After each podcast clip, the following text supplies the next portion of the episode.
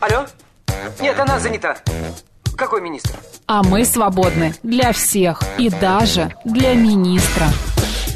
Это отдел жизнь привидений. Э, да. Вы знаете, ко мне влетело очаровательное привидение. Мы с вами на одной волне. Hello! Общежитие слушает. И мы вас слушаем. Галочка, ты сейчас умрешь. Нет, лучше жить, общаться и слушать. Разные темы, разные мнения. В программе «Мы вас услышали». Программа предназначена для лиц старше 16 лет. 13 часов 6 минут в Москве. Добрый день, друзья. В студии Макс Челноков. И сегодня наш народный психолог Елена Соловьева, эксперт школы Self Evolution. Лен, добрый день. Добрый день. А, друзья, все наши средства связи работают. Я сейчас их вам перечислю. Но а, прежде я предлагаю вот какую тему в эфире сегодня обсудить, Лен. А, значит, страхи. Почему, а, что такое страхи? Почему мы боимся страхов? А какие страхи можно там избавиться в течение жизни? А от каких страхов вообще невозможно никак, ну вот, не знаю, чтобы они ушли от нас? Поговорим о страхах. Друзья, но вы можете звонить а, и писать свои тоже проблемы, очерчивать. Лена параллельно будет и, значит, отвечать на эти вопросы. СМС-портал плюс семь девятьсот двадцать пять восемь восемь восемь восемь девяносто четыре и восемь. Телеграмм для сообщений говорит МСК Бот, прямой эфир 8495 7373 94 8. И мы есть также в YouTube канале «Говорит Москва» Макса Марина, телеграм-канал «Радио говорит МСК», там трансляция, и ВКонтакте «Говорит Москва» 94 8 FM. Так, признаки уныния и как с ними бороться. Спасибо, пишет 256 -й. Угу. Это вопрос? Наверное, да. Признаки уныния как с ними бороться. Ну, уныние, апатия, это когда у нас такое наблюдается потеря интереса к жизни. То есть, когда мы перестаем чувствовать вкус жизни, радость жизни, когда нам не хочется ничего делать, угу. мы не видим никакого смысла. То есть мне не видим никакого конечного смысла. И даже, может быть, такая безнадега. То есть вот что бы я ни делал, все равно ничего не получится. Вот это вот признаки уныния. И что с этим делать? В том случае, если это проблема настроения, то выводить себя из этой эмоциональной ямы. В том случае, если это проблема психологического толка уже, то есть проблема психики, обращаться к специалисту или также оказывать себе самопомощь. В том случае, это если уже проблема на уровне болезни, как, например, депрессия, да, угу. то в таком случае обращаться к психиатру для того, чтобы он прописывал таблетки. Вот три э, варианта, что делать с унынием. Давайте, Лен, запустим голосование, у нас есть возможность узнать у слушателей. А, господа, вы, э, у вас есть в жизни страхи, вы а, как-то с ними боретесь, но они у всех есть, такого не может быть, правильно? Абсолютно. Чтобы их не было страха вообще. 134, 21, 35, да, у вас есть страхи. 134, 21, 36, вы э, думаете, что их нету, таких прям больших, но они какие-то маленькие, незначительные, э, чего-то вы побаиваетесь. Да? А я сейчас расскажу вообще о видах страхов и почему. Окей, угу. 134, 21, 35 есть, 134, 21, 36 так себе, 50 на 50. И нет, вы считаете, что страхов у вас никаких нет. 134, 21, 37. Код города 495. Голосуем. Э, Виды страхов. Да, дело в том, что вообще страх это так же, как э, и грусть, и печаль, и радость. Это наше аутентичное чувство, мы с ним рождаемся, мы умеем его испытывать на нашем базовом животном уровне. Угу. Да, это все остальное, оно из этого чувства производное. Вырастает. И виды страхов бывают разные. Бывает, ну, во-первых, бывает реальный страх. Да, то есть, когда существует какое-то обстоятельство, событие, какая-то угроза, и мы этого боимся. Ну, вот, например, я сейчас очень боялась опоздать сюда на эфир, потому что я выехала всего лишь за 20 минут до начала эфира, а надо было выехать за 40. И, соответственно, было обстоятельство, у меня было мало времени, и я ехала и боялась опоздать. Вот это реально. А, существуют страхи так называемые экзистенциальные. Это то, что называется «я мыслю, значит, я существую», или «я ну. мыслю, значит, я боюсь». Это те самые страхи, которые происходят из нашего рептильного мозга, из нашей древней памяти. Это страх смерти, страх отверженности, страх одиночества, страх перемен и так далее. То есть мы перманентно, периодически о них задумываемся. Иногда некоторые в этих страхах начинают жить вообще на постоянной основе и делают даже этот страх какой-то своей стратегией жизни. Человек, например, который боится перемен все время хватается за все привычное для того, чтобы ничего не менялось. А, Лен, сейчас маленькое уточнение. Ну вот страх один одиночество, страх, там, я не знаю, безденежье. Это как бы такое иллюзорное что-то. Это может прийти, а может не прийти. Mm-hmm. А вот пишет Елена, а, а, я, я Слевская, она вот боится темноты. Это mm-hmm. тоже какой-то... Это называется, это, это другой вид страха, это называется фобические страхи, фобии. Вот То рептильные, есть, потом фобические, да? А, значит, реальный страх, экзистенциальный страх, фобический страх. Это когда мы боимся высоты, крови, замкнутых пространств, больших пространств, публичных это выступлений. фобии, значит. Фобия, да. У нас есть некая фобия. Фобия – это такое навязчивое состояние, которое проявляется ситуационно. Угу да, и человек, в общем-то, знает, что у него есть эта фобия, и всячески избегает столкновения в реальной жизни вообще с такими событиями. Если человек боится высоты, он в поход по горам не пойдет никогда. Если человек боится водоемов, он, соответственно, не даже в бассейн никогда себя не приведет и не опустит. Значит, следующий вид страха, самый распространенный. Сейчас все, кто отметили в галочке, что страха у них нет, засомневаются. Это тревожность и разные беспокойства. Это тоже виды страха, и существует даже такое понятие генерализованное тревожное расстройство. Это тогда, когда человек тревожится постоянно. Так. И есть еще один вид страха, который основан на прожитой травме, так называемое посттравматическое стрессовое расстройство. То есть, когда человек, например, побывал в горячей точке, пережил. или про пережил аварию, или пережил какое-то очень тяжелое событие, которое его шокировало в детстве, во взрослом возрасте, неважно. И, соответственно, потом это имеет э, такое навязчивое тоже, его догоняет навязчивое состояние, он постоянно боится события, которое в его жизни уже не происходит. 7373948, телефон прямого эфира. Добрый день, как вас зовут? Алло, добрый день. Здравствуйте, меня зовут Андрей, я из Бирюлева Товарная. Э, всем привет из Бирюлева. Э, да. Слушаю вашу периодически радиостанцию, всех ваших э, ведущих. Мне очень приятно, как вы, в общем-то, все дело проводите. Ваш эфир. Ну, ладно, это немножко лирика. Я да, по теме, если есть что-то, у вас страхи да, существуют? Да. Э, есть страхи, как у, наверное, у каждого человека, это страх замкнутого пространства. Я все время с собой ношу маленький фонарик, вот, чтобы как бы не быть как бы попадать в такую ситуацию. Не оказаться, да. Да, а да, да. Эти страхи у вас а, откуда? С детства? Может быть, вы пережили да, что-то? Да, с детства, с детства. Я попал как-то раз, в общем-то, застрял в лифте очень надолго. Меня долго вытаскивали, там погас свет, и, в общем-то, никаких вот, в общем-то, общем, неприятная ситуация. Угу. Вы вот. хотите от этого как-то, ну, я не знаю, вылечиться? Вылечиться, но с помощью фонаря. И все? Лена, есть что сказать? Ну, Андрей на самом деле такую классику жанра рассказывает. То есть, если у человека существует фобическое расстройство, как правило, он его приобрел, переживая какой-то негативный опыт.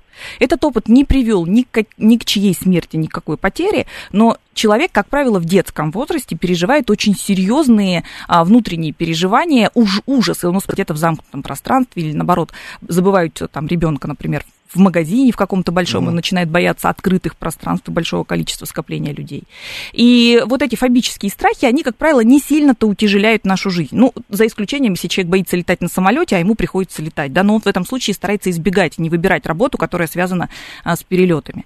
Что делать в этом случае? Вообще фобические страхи, с ними, конечно же, можно, и я бы рекомендовала с ними работать, потому что любые невылеченные страхи, они а, порождают не, ну, некую тревожность, потому что я так понимаю, что реальный страх о том, что он может когда-то застрять и пережить те самые ужасные переживания, которые переживались когда-то в детстве, они подсознательно где-то есть.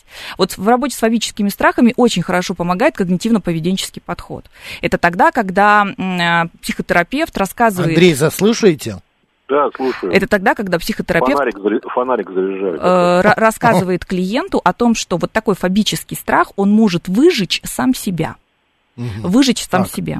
Это когда человек потихонечку помещает себя в, э, на территорию своего страха, то есть приближается. Ну, в, в плане Андрея, пример Андрея, надо чаще находиться в каком-то замкнутом пространстве. Сначала вместе с кем-то и угу. говорить, вот я хочу вместе с вами зайти в лифт и проехать в лифте и увидеть, что он закроется, откроется. Затем а, одному, и можно даже э, смоделировать такую ситуацию, где он останется в замкнутом пространстве один и какое-то угу. время не может выйти, и посмотреть, что будет происходить. Умрет ли он, потому что на самом деле любой страх, всегда любой страх, даже если это там условно страх перемен или страх быть уволенным с работы, если мы проведем психологические раскопки глубинные, он будет всегда упираться в страх смерти, потому что он Понятно. у нас базовый. Да, соответственно, если человек вдруг получает положительное подтверждение, что он не умирает, что с ним все хорошо, то происходит, запускается механизм погашения фобического расстройства. То есть со временем все меньше, меньше, меньше Андрей будет об этом думать, и через какое-то время он даже уже будет ходить э, в лифт и без фонарика. Андрей, действуйте, держитесь. Спасибо. Спасибо вам. Юля пишет, почему я не боюсь лифтов, метро и подвалов, а из МРТ вылезла с сердцебиением и больше там так и не была, а надо. Ну, мы уже объяснили, угу. это ну, разные. Потому что, смотрите, э, именно когда вы проходили процедуру МРТ, а, вы ужаснулись, потому что, вероятнее всего, специалисты вам не рассказали, что сейчас будут звуки, что сейчас будут определенные там вибрации, вы будете их слышать, вы закроете глаза, там будет темно. И в этот период вы получили такую микротравму, которая у вас соединилась теперь с фобическим вашим uh-huh. переживаниям. И, соответственно, теперь вы, вы на МРТ всячески будете отрицать, отвергать. Если вам назначат МРТ, вам надо будет идти, вы, скорее всего, заболеете перед этим или по дороге подвернете ногу, не дойдете туда. Мы так умеем саботировать э, те процессы, которых мы боимся. И, соответственно, здесь я вот рекомендую делать то же самое, что я сейчас рассказала Андрею. Потихонечку, помаленечку э, приучать свой мозг о том, что то, что с вами произошло, не приведет к физическому вашему ну, уничтожению, уничтожению, да. да. То есть вы это выживете, это будет неприятно, вы глубоко подышите на этом МРТ, а потом вы из него выйдете, и, собственно, это все прекратится, и все будет хорошо. Я знала про звуки, вылезла сразу, как а, вкатили меня туда. Воздух пропал. Но опять же, МРТ вообще само по себе, правда, не очень приятное место. Я в такие моменты а, только а, с закрытыми глазами могу. Вот я, ну, как бы я не боюсь замкнутых пространств, но когда закрываешь глаза, оно легче. Сейчас э, смотрите, что произошло. Если э, Юля, да, девушку зовут, да. которая напишет. Вот Юля, она сейчас начала как бы отрицательно говорить, да я знала про звуки, я знала, что все будет хорошо. Тем не менее, травматизацию вы получили. Угу. Да, вы могли знать, но то, что мы знаем, и то, что мы чувствуем, это две да. большие разницы. Да? То есть вы могли головой как представить. Однажды я пошла, про себя расскажу свою uh-huh. я однажды пошла на процедуру а, удаления а, пигментных пятен на лице. И мне сказали, это будет больновато, неприятно, нужно будет потерпеть. Но мы все женщины умеем косметологические процедуры терпеть.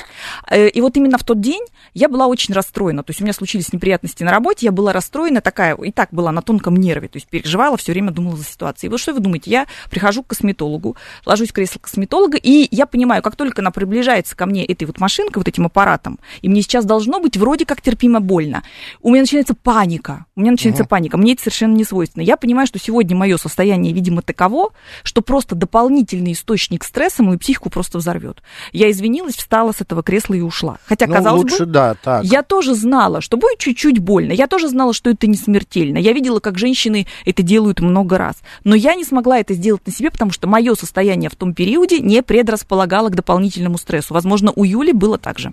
Тревожность можно отнести к страхам? Или эта да, тревожность, это, она как бы зародыш страхов? Это нет? производная. Это производная страха. Тогда объясните, что значит производная. Это что, из тревожности вырастает страх? Из страха вырастает тревожность. А, из То страха. есть существует страх, который неосознан, он находится в области бессознательного. Человек угу. не коммуницирует с тобой, со своей психикой настолько глубоко, чтобы понимать, откуда произрастают все его тревоги.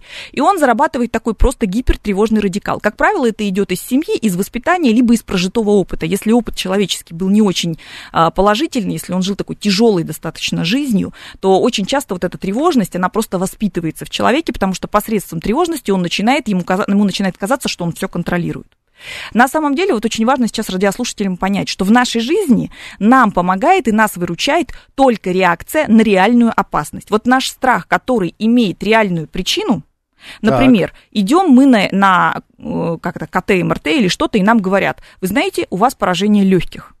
Так. Мы в этот момент начинаем бояться и правильно делаем, потому что нам обозначили реальную причину, реальную угрозу нашей жизни. Мы должны пройти до обследования, мы должны взять а, лечение, мы должны это лечение а, добросовестно Провести. пройти. Да, да, вот в этом случае мы реагируем правильно. И мы, наш страх нас защищает. Но страх же все равно еще, Елен, а, вырастает из того, чего ты не знаешь, что тебя, а, как бы, ты ни разу в жизни не касался. И поэтому а, незнание это тоже большой страх, неведение. Страх неведение. нового. Страх нового, это вот от да. нас как раз относится к страху перемен. Мы никогда не знаем, если что-то поменяется, это же будет новое. Это для нас неизведанно, и поэтому всячески стараемся, как такие, э, как сказать, порождения системы, мы всячески стараемся все время, да, все, все сохранять, чтобы у нас всегда все было Я как... вот как есть, ничего не менялось. Понятно. Я здесь в этом эфире э, иногда выступаю как какой-то подопытный, что ли, так можно сказать. Вот в прошлый раз мы тоже проводи, проводили надо мной э, пару экспериментов. У меня, например, присутствует, я не знаю, откуда он взялся, и этот страх даже и не обоснованный, потому что, ну, как семья есть, страх одиночества. Я не в плане том, что я боюсь остаться один вот так вот, а в плане том, что когда-то в будущем я, может быть, вдруг мне, ну, некому будет э, пардон, это шаблон стакан воды поднести. Угу. Вот, и там кто-то шутит, ставьте около кровати кулер. Откуда берутся вот эти страхи? С чего я? У меня полная семья, у меня полные родители, ну, мама уже нет, но была семья, прожили там 60 лет вместе, у меня братья старшие есть, а, у них свои дети, у меня дочка, угу. но все-таки мы с мамой не живем, но общаемся. Ну, вот откуда это может быть?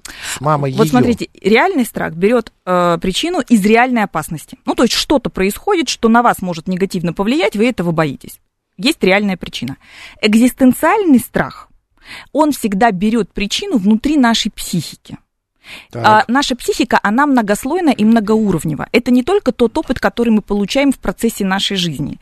Это и опыт всех наших поколений, которые нас воспитывали. А нас воспитывали не только мама, папа, бабушки, дедушки, но также про бабушки, про дедушки, про пра и так далее. И вот в нашей геномной памяти это все зашито. И, как правило, любой экзистенциальный страх, который не имеет привязки к реальности. Обратите внимание, что вы рассказываете, у меня такая большая семья, у нас все нормально выстроено, все взаимосвязи ну, выстроены. Фу, фу, фу, да. У меня есть дети, у меня есть близкие, у меня есть друзья, у меня активная социальная жизнь, но у меня есть страх одиночества. То есть к реальности этот страх отношения не имеет. Да? То есть если бы вы жили один всю жизнь, у вас никого не было, вообще никого, тогда это был бы реальный страх. Или наоборот, я бы тогда этого не боялся, потому что вся жизнь прошла в одиночестве. Ну, гипотетически. Была бы хотя бы причина у этого. Да? Сейчас причины нет.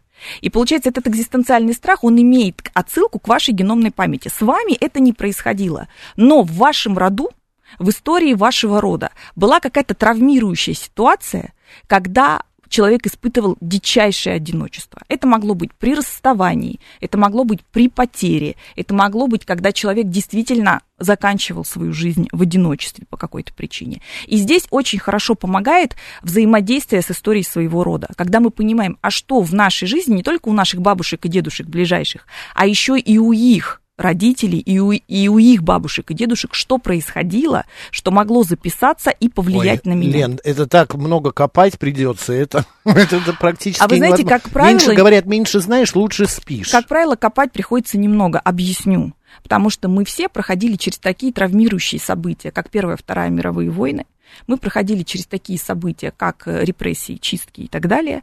При, э, про голод я тоже не буду говорить, про блокаду Ленинграда. Огр... У, практически у каждого, у каждой нашей семьи в анамнезе есть страх смерти, страх отвержения, страх потери, раскулачивания, разоблачения, угу. да, и страх обвинения.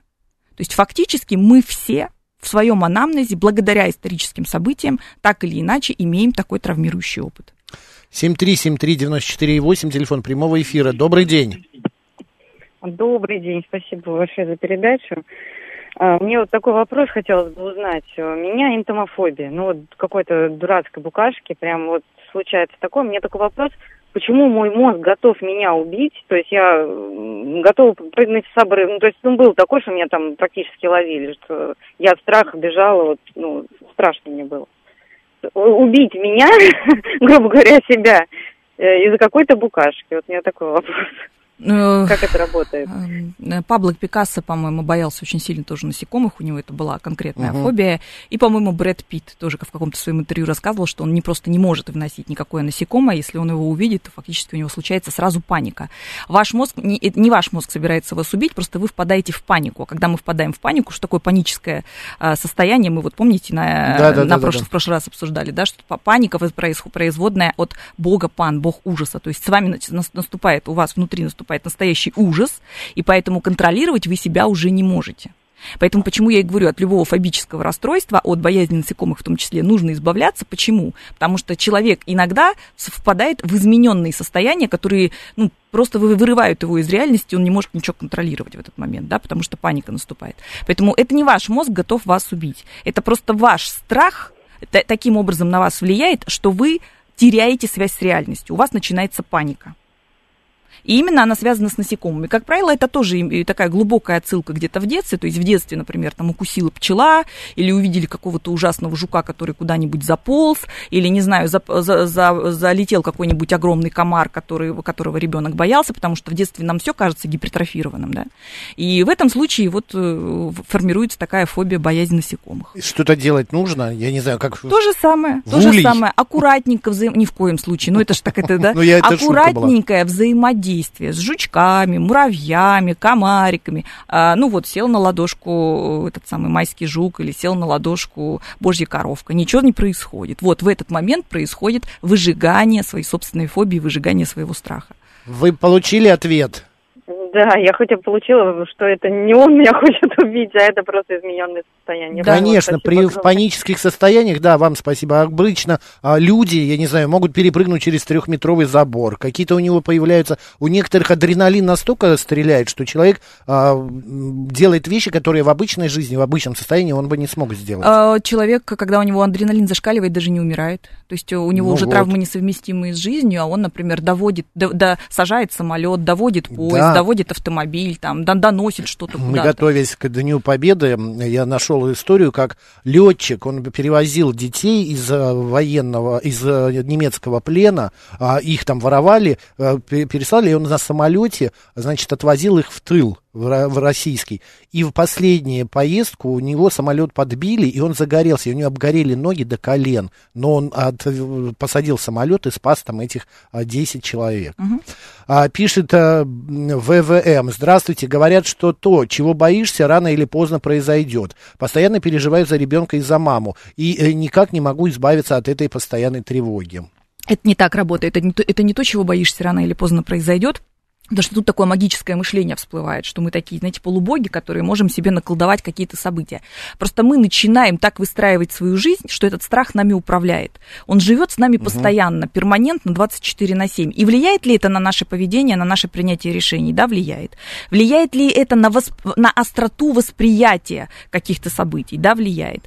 Поэтому, э, когда мы говорим о страхах, конечно, лучше их знать в лицо, вытаскивать из закромов бессознательного, рассматривать, как это влияет на нас, как мы с ними живем, не, не присоединился ли этот страх уже к каким-то другим состояниям, не провоцирует ли он агрессию, депрессию, а, какой-нибудь комплекс отличника, сверхконтроль, там, постоянное избегание, какие-нибудь компульсии, обсессии и так далее. А, Нужно смотреть внимательно, и самое главное, страха не нужно избегать. Я вот после новостей, у нас сейчас новости будут, да? Да, поняла? еще две минуты. А, две минуты. Потому что я бы хотела рассказать вообще, откуда страх берется, то есть почему он в нас живет. То есть мало того, Давайте. что есть это чувство, да, ну вот, например, у животных же тоже есть страх. Ну, конечно. Но, тем не менее, на животных страх так не влияет, как на людей по какой-то причине. Могу рассказать, по какой. А долго, много времени или лучше Больше- после новостей? больше двух минут, Вот, больше двух. Тогда почитаем, что пишут, а, значит, наши слушатели. Если по-простому, страх лечится по принципу клин клином. Вышибают молодой, а, малой дозой страха, тренируем подсознание и сознание. Наука это использует. А, древняя методика, пишет наш слушатель. Я только бы здесь 836. убрала клин клином и слово вышибают, потому что когда мы имеем отношение со страхом, то там вообще ничего угрожающего быть не должно, да, и слово вышибают, он такое агрессивно. Здесь по принципу прививки это работает, когда вводят а, малую дозу а, инфекции, да, в, в вакцине, и организм научается с, ними, с ней справляться. То есть вот такая вот прививочная история, она работает и в психотерапии. Все, что вы сказали о тревожности, это сто процентов мой случай, пишет баба Оля. А, причем эта ситуация развилась а, с детства. Сейчас я уже на пенсии, возможно, доживу с этим до конца. Просто я уже очень устала от этого. Что с этим делать, я не понимаю. Спасибо, баба Оля. Э, Бабе Оле, наверное, тоже отвечу после Хорошо, новости. у нас идет голосование, у вас есть страхи, это нормально, 134, 21, 35. Они у вас есть, но где-то глубоко вы их не ощущаете, они вас не тревожат, 134, 21, 36. И нет, у вас страха вообще нет, 134, 21, 37, код города 495. Позвоните, проголосуйте, пожалуйста. Елена Соловьева, наш народный психолог сегодня, после новостей продолжим говорить о страхах. Да.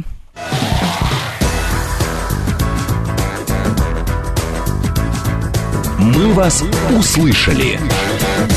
13 часов 36 минут в Москве. Добрый день, друзья. В студии Макс Челноков. И сегодня наш народный психолог Елена Соловьева, эксперт школы Self Evolution. Лена, добрый день. Здравствуйте всем. Говорим мы сегодня на тему страхов, которые вас преследуют, друзья, которые есть в вашей жизни, но без этого не бывает. Без страха человек, ну, как бы невозможно прожить. Обязательно кто-то что-то, чего-то боится. Поэтому вы можете задавать свои вопросы, писать ваше мнение. Вот э, был вопрос про э, боязнь насекомых, а наша слушательница пишет, может, у, этого, а, у этой дамы аллергия на укусы пчелы или муравья или еще у кого-то. Ум не в курсе, а тело знает. Ну, может быть, 0,74. Э, Все может быть. Мы точно пока не знаем. Вы хотели рассказать историю про... Я хотела бы ответить сначала нашей радиослушательнице э, Бабе Оле, которая написала, что вот она уже Да, возрастная, да. она узнала свое тревожное расстройство и что всю жизнь она с ним живет, и наверняка уже с этим расстройством ничего не сделать, но она от него жутко устала. И вот на примере этого сообщения я хотела бы для всех радиослушателей подсветить одну вещь. Повышенная тревожность или такая постоянная хроническая перманентная тревожность, она всегда идет руку, рука об руку с депрессией. То есть высокая тревожность порождает высокое количество агрессии внутри нас. Потому что агрессия это не всегда, когда человек ведет себя агрессивно. Человек иногда имеет большое количество скрытой агрессии. Тревога все время провоцирует выброс адреналина, кортизола, поэтому тревожный человек, он такой пожизненно возбужденный, Мгм. да, то есть он редко бывает расслабленный. И вторая оборотная сторона медали у агрессии это всегда депрессия. То есть человек очень часто становится таким апатичным и смиряется очень часто с тем, с чем смиряться совершенно не нужно. И когда женщина пишет, «Вы- я узнаю себя, я постоянно тревожусь не по существу, эти тревоги могут не сбываться или сбываться там совершенно не так, как я предполагала, но я все время тревожусь и тревожусь, но я ничего с этим делать уже, наверное, не буду. Вот это как раз те две подружки, тревога и депрессия, которые берут за руку и идут рядом с человеком. Очень распространено у юристов и адвокатов. Почему? Потому что юристам адвокатам все время нужно выигрывать дела. Они становятся такими перфекционистами. Очень многие, не все, но многие становятся такими перфекционистами, им э, для них очень тяжел страх ошибки, страх проигрыша, и, соответственно, они все время вынуждены быть в таком гипертревожном, сверхконтролирующем состоянии, все время выстраивать свою жизнь как череду достижений, и оборотная сторона медали, они при любом расстройстве, от которого, например, мы с вами отошли бы за пять минут, они могут вываливаться в такой прям депрессивный компонент, апатичный, жизнь тлен, все бесполезно, если я на 100% не сделала, значит, все, все остальные для меня 99% не имеют значения. И получается, что баба Оля говорит, вот я на старости лет осознала, что у меня повышенная тревожность, а сделать я с этим ничего не могу, но очень от этого устала. Первое, что нужно э, сделать, это увидеть. Тревога и депрессия идут вместе. И поэтому нужно этих подруг разлучить.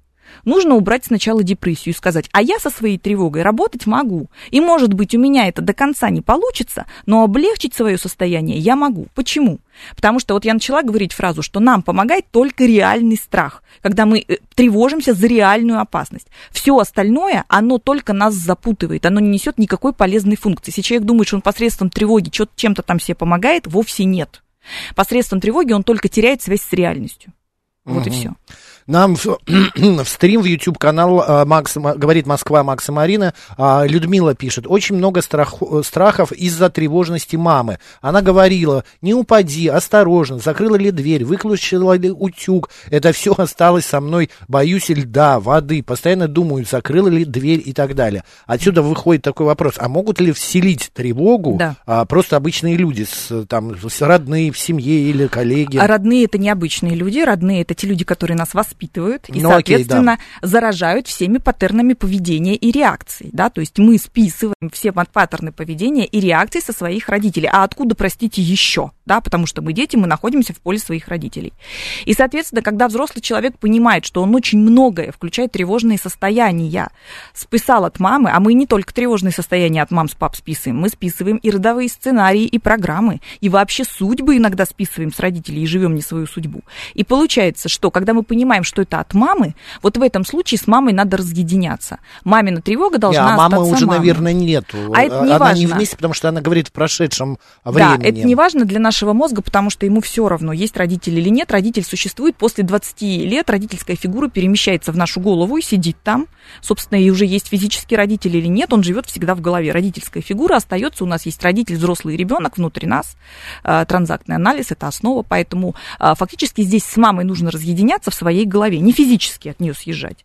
А разъединяться в своей голове. И очень важно, когда человек начинает работу с психотерапевтом, мы, как правило, говорим, первый год мы потратим на вашу маму с папой. Первый год. Но если вы за этот период не разберетесь с сепарацией от родителей психологической, то дальше мы уже нач- будем искать выгоды, по какой причине вы все время хватаетесь за мамку уже во взрослом возрасте. И по какой причине вам все время нужно обвинять в родителей, что они где-то там вам что-то внушили, не додали или наоборот передали, задушили своей любовью и так далее. Потому что мы всегда знаем, отношения с родителями в психотерапии прорабатываются в первую очередь. У кого-то на это уходит меньше времени, у кого-то больше, но так или иначе через определенное количество времени нужно себе сказать, все, поезд ушел, рельсы разобрали, я уже взрослый, и сейчас мои тревоги это мои тревоги, мамины это мамины. Все.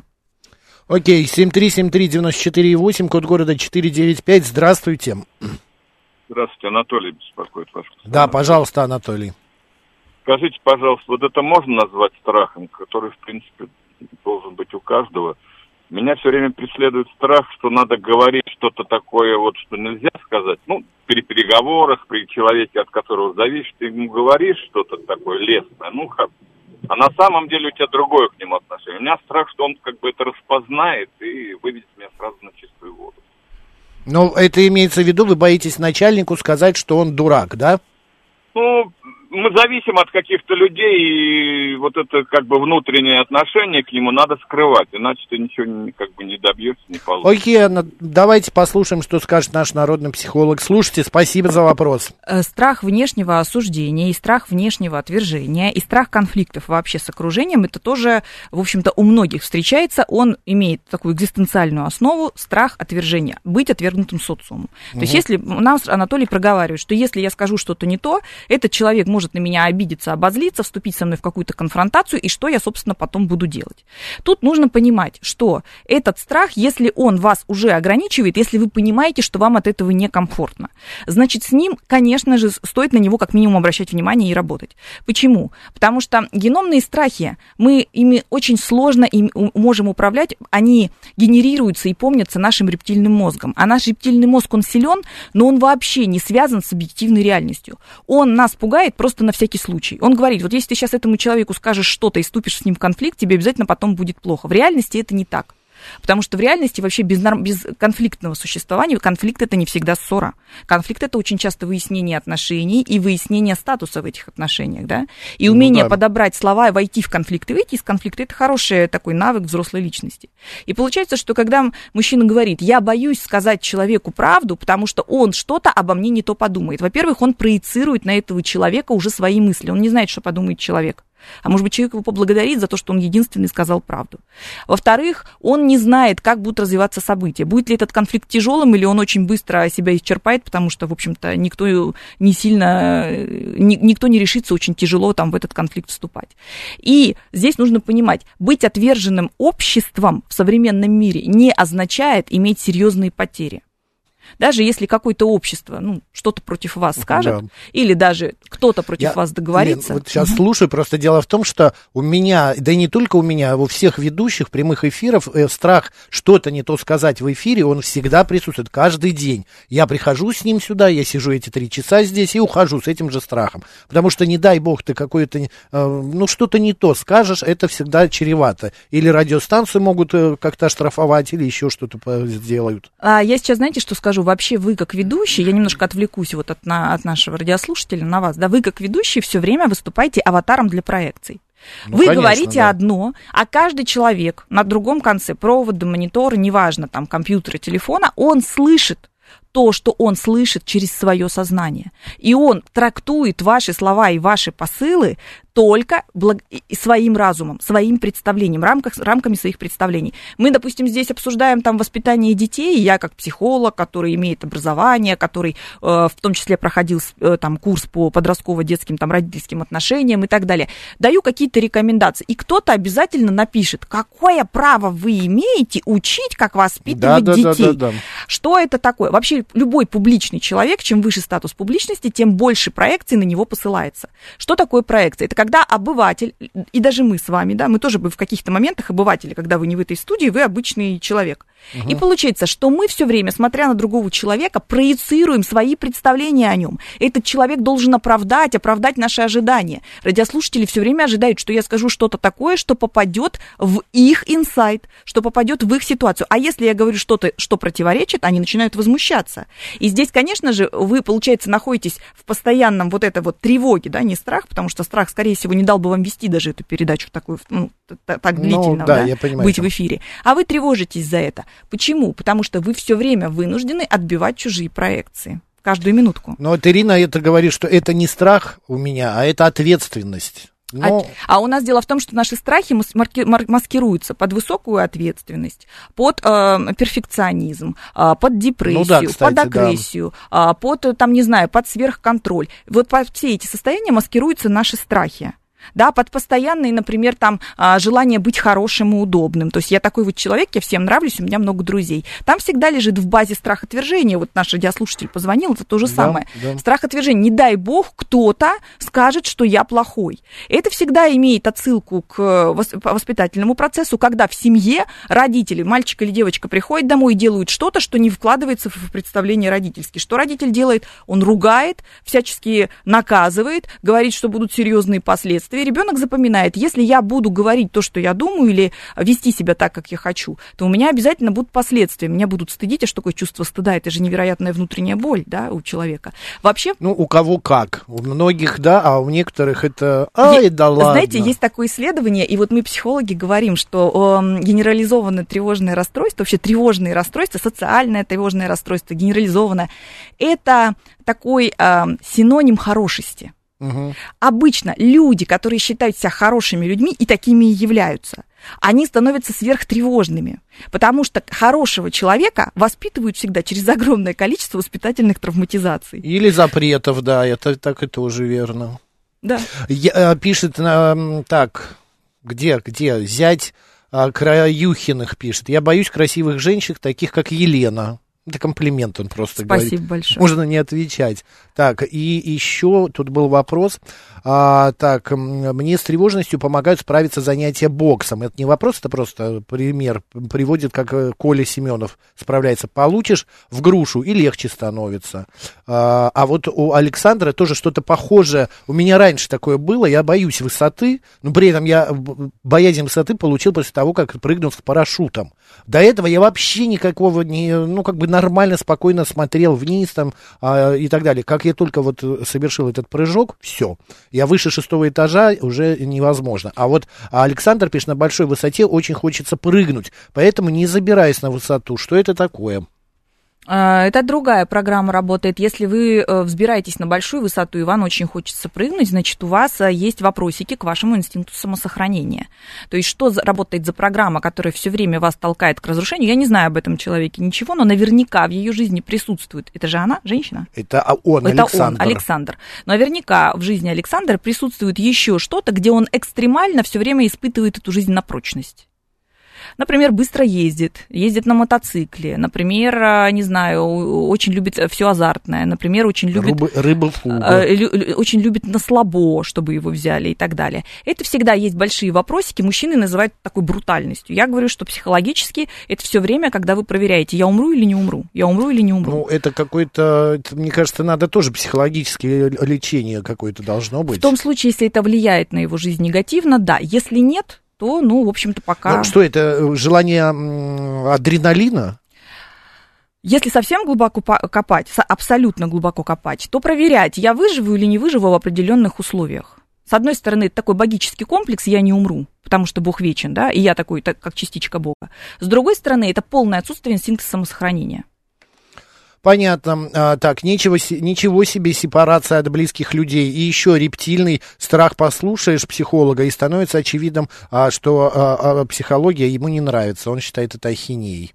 Но это ваша точка зрения, 652 Как вот хотите... Дело в том, что отрицание и вообще выставление всяческих барьеров против информации, которую нам не нравится принимать, э, ну, ну, слушать, да, и вообще принимать внутрь себя, это такая защитная реакция. Он же говорит, что если послушаешь, то становится вообще непонятно, страшно, его, может быть, я Ну, его вообще пугают не всё так новое, живу. мы уже говорили, Соответственно, новое, страх, неизвестное да, пугает. соответственно, вот его внутренний страх этого радиослушателя, он выставляет ему барьер на восприятие информации. И в том случае, если этот барьер для него непреодолим, то, в общем-то, и многие ситуации в его жизни становятся непреодолимыми. А я, кстати, хотела рассказать, и, может быть, кто-то ждет, как, откуда у нас берется страх, почему наш страх, он отличается, например, от реагирования животных. Давайте. что, да?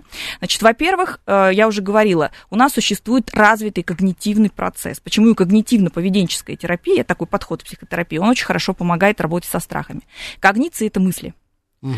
Наш страх рождается в мыслях. Вот я мыслю, значит, я боюсь. Это если перефразировать, я мыслю, значит, я существую.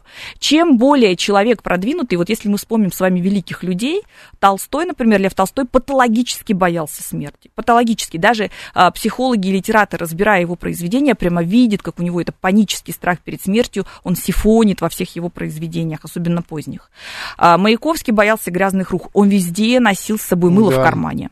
А, значит, Гоголь боялся быть погребенным заживо. У него было, он прям завещание писал, что если я умру, вы обязательно там сколько-то суток меня еще пытаетесь там растормошить, разбудить, потому что я могу впасть в летаргический сон, потом проснусь и буду, значит, лежать в гробу. И потом еще легенды распространялись, что если Го- Гоголя гроб открыть, да. да, то там крышка исцарапана. И у людей, которые отличаются нетривиальными умственными способностями, как я уже говорила, там Пикассо боялся насекомых и так далее, существует большое количество страхов. Чем более развиты когнитивные процессы, тем больше наш разум цепляется за страхи. Так мы устроены. Так мы У устроены. животных меньше. Дело в том, что у животных психика не такая яркая, как у нас. У них есть момент здесь, а момент вчера и завтра уже не существует. Вот он сегодня побоялся, потому что на него кто-то мог напасть. Через 10 минут он уже успокоился и спокойно спит. Посмотрите на любую кошку, собаку. Он никогда не стрессует и не переживает неделями. Ну Нет, да. но у животных бывает посттравматическое стрессовое расстройство. Если собака побывала, как бывает, животные помогают в зоне боевых действий, или собаки помогают часто в МЧС в поиске людей, помогают спасать из водоемов и так далее. Собака по- побывала в тяжелых вот таких вот условиях, потом с ней работают зоопсихологи, потому что у них случаются посттравматические стрессовые расстройства. Итак, наш мыслительный процесс развитый. Второе, откуда берется еще очень важный и подпитывается страх, это сейчас наши радиослушатели подтверждали, в избеганиях нашего страха. Боится человек говорить публично и никогда не пойдет ни одну лекцию читать, ни одну презентацию проводить. Он будет этого всячески избегать. Боится женщина быть счастливой, никогда не пойдет ни на одно свидание, а если придет, обязательно там опростоволосится. Или заболеет перед свиданием, и все равно на него не попадет. Боится человек высоты, никогда не пойдет в поход, хоть на какую-нибудь там э, пригорку и так далее. Мы избегаем зону наших страхов, и тем самым наши же страхи подпитываем. Но это логично, да. Да. 7373948, код города 495. Добрый день, как вас зовут? Здравствуйте. Здравствуйте. Ну, я психолог, вопрос. Это же э, страх, это заложен генетично, чтобы человек, наверное, как бы, ну, живое существо, и х- хотя даже животное, состоит страх, как гена заложено, наверное, сохранение жизни человека или животного. Там. Ну, нельзя сравнивать человека с животным. Но у меня вот другой вопрос. Как вы понимаете, может, не по теме вопрос, вот многие, которые любящие животных, ту же собаку, да, сравнивают ее с человеком. Она говорит, она умнее человека.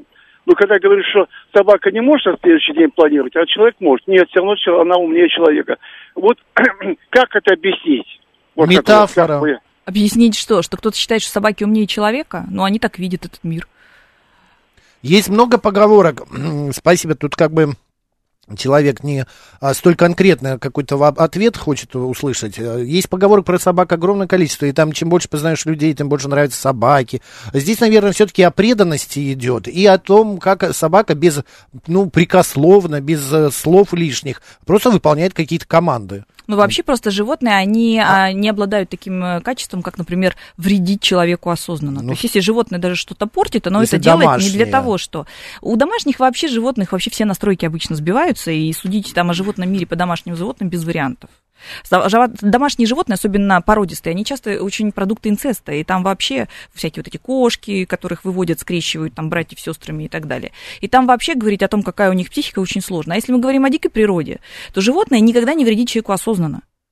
Мгм. Да, и че- животное никогда не убивает, если ему не надо насытиться, если он сам не... Еще я вот глядя за своей собакой, понимаю, что у нее инстинкты и память. Вот она знает, что с 5 до 8 утра ей там э, по- перел- м, как это сказать, пере- ну, я могу подать ей творог. Вот. И она будет в 5 утра сидеть и ждать, когда я Мгм. открою глаза. Да? Вот. А потом вечером, когда я прихожу, она уже знает, что после того, как мы помыли лапы, мы будем есть сейчас. Ну, это же Павлов доказал со своими конечно, собачками, что у них конечно. слюна начинает выделяться в определенное время, если а, по, времени да, да, начинать свет. их кормить. 7373948, телефон прямого эфира. Добрый день. Добрый день, э, Марина меня зовут. Э, Да, знаете, Марин, вот давайте у поживее, у нас 4 минуты. Да, э, страх за собственного сына. В каком плане? Я гиперопекающая мама всегда была. Вот сыну сейчас 33 года, и он до сих пор, у него семья, у него дочка, но во всех вопросах, вот даже в мелочах, он обращается ко мне. И вот э, как мне это разорвать, это дать ему самостоятельность, каким видом, вот каким способом. Вот мне очень, э, как бы, э, вот меня не будет, а что с ним будет? Вот как его приучить к жизни без меня? Ну, во- здесь, понимаете, вы отвечаете на свой вопрос сама. Когда вас не будет, он вынужден будет повзрослеть и будет жить без вас.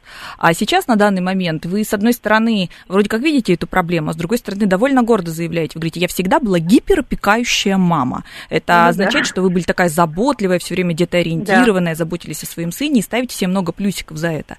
На самом деле, все, что со словом гипер, даже если это социально одобряемое, это скорее минус, чем плюс. И поэтому здесь Мгм. вы совершили, как мама, много ошибок, гиперопекая вашего сына.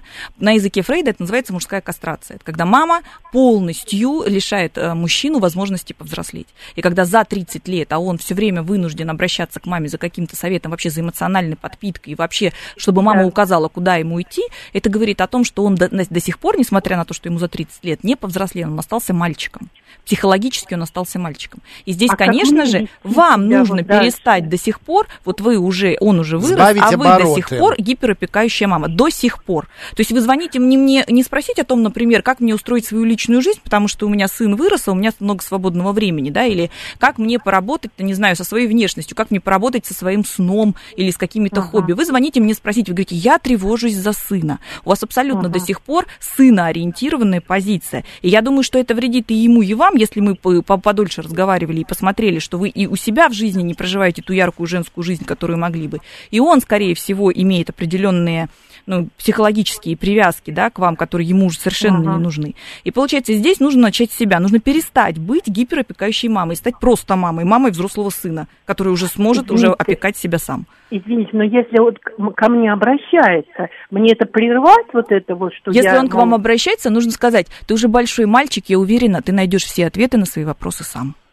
Ну, не каждый раз, я думаю. Потому что вот мне бы мама, я обратился к папе, а он сказал, сына, не надо, хотя я совершенно независим от него. он от меня- Педагогическая жестокость здесь поощряема. В 33 года, поверьте, Ну, сын хорошо. переживет. Спасибо, Марина, Спасибо, спасибо, удачи вам. Да, все, подводим итоги голосования. 80% наших слушателей имеют э, страхи, а 20% их, ну, как бы думают, что они есть, но не до конца а, осознали еще вот это вот свое наличие. И интересный вот вопрос тоже Коля Семенов задал. Расскажите, пожалуйста, про взаимосвязь страха и алкоголя. Как вы относитесь к выражению 100 граммов для храбрости? Мгм. Потому что одно из, один из э, причин, почему у нас так ярко вообще выражены страхи, это вытесненные эмоции. То есть, когда мы не проживаем до конца все наши эмоции, особенно которые неприятные, мы их блокируем, вытесняем, всегда на, нам в вытесненных эмоциях возникает потом какая-нибудь фобия, страх или а, тревога. А алкоголь, он, как правило, эти эмоции высвобождает. И поэтому мы начинаем их ярко проживать, понимаем, что мы не боимся и начинаем быть такими храбрыми. Поэтому здесь алкоголь, он просто как высвободитель нашего эмоционального состояния. Всё понятно.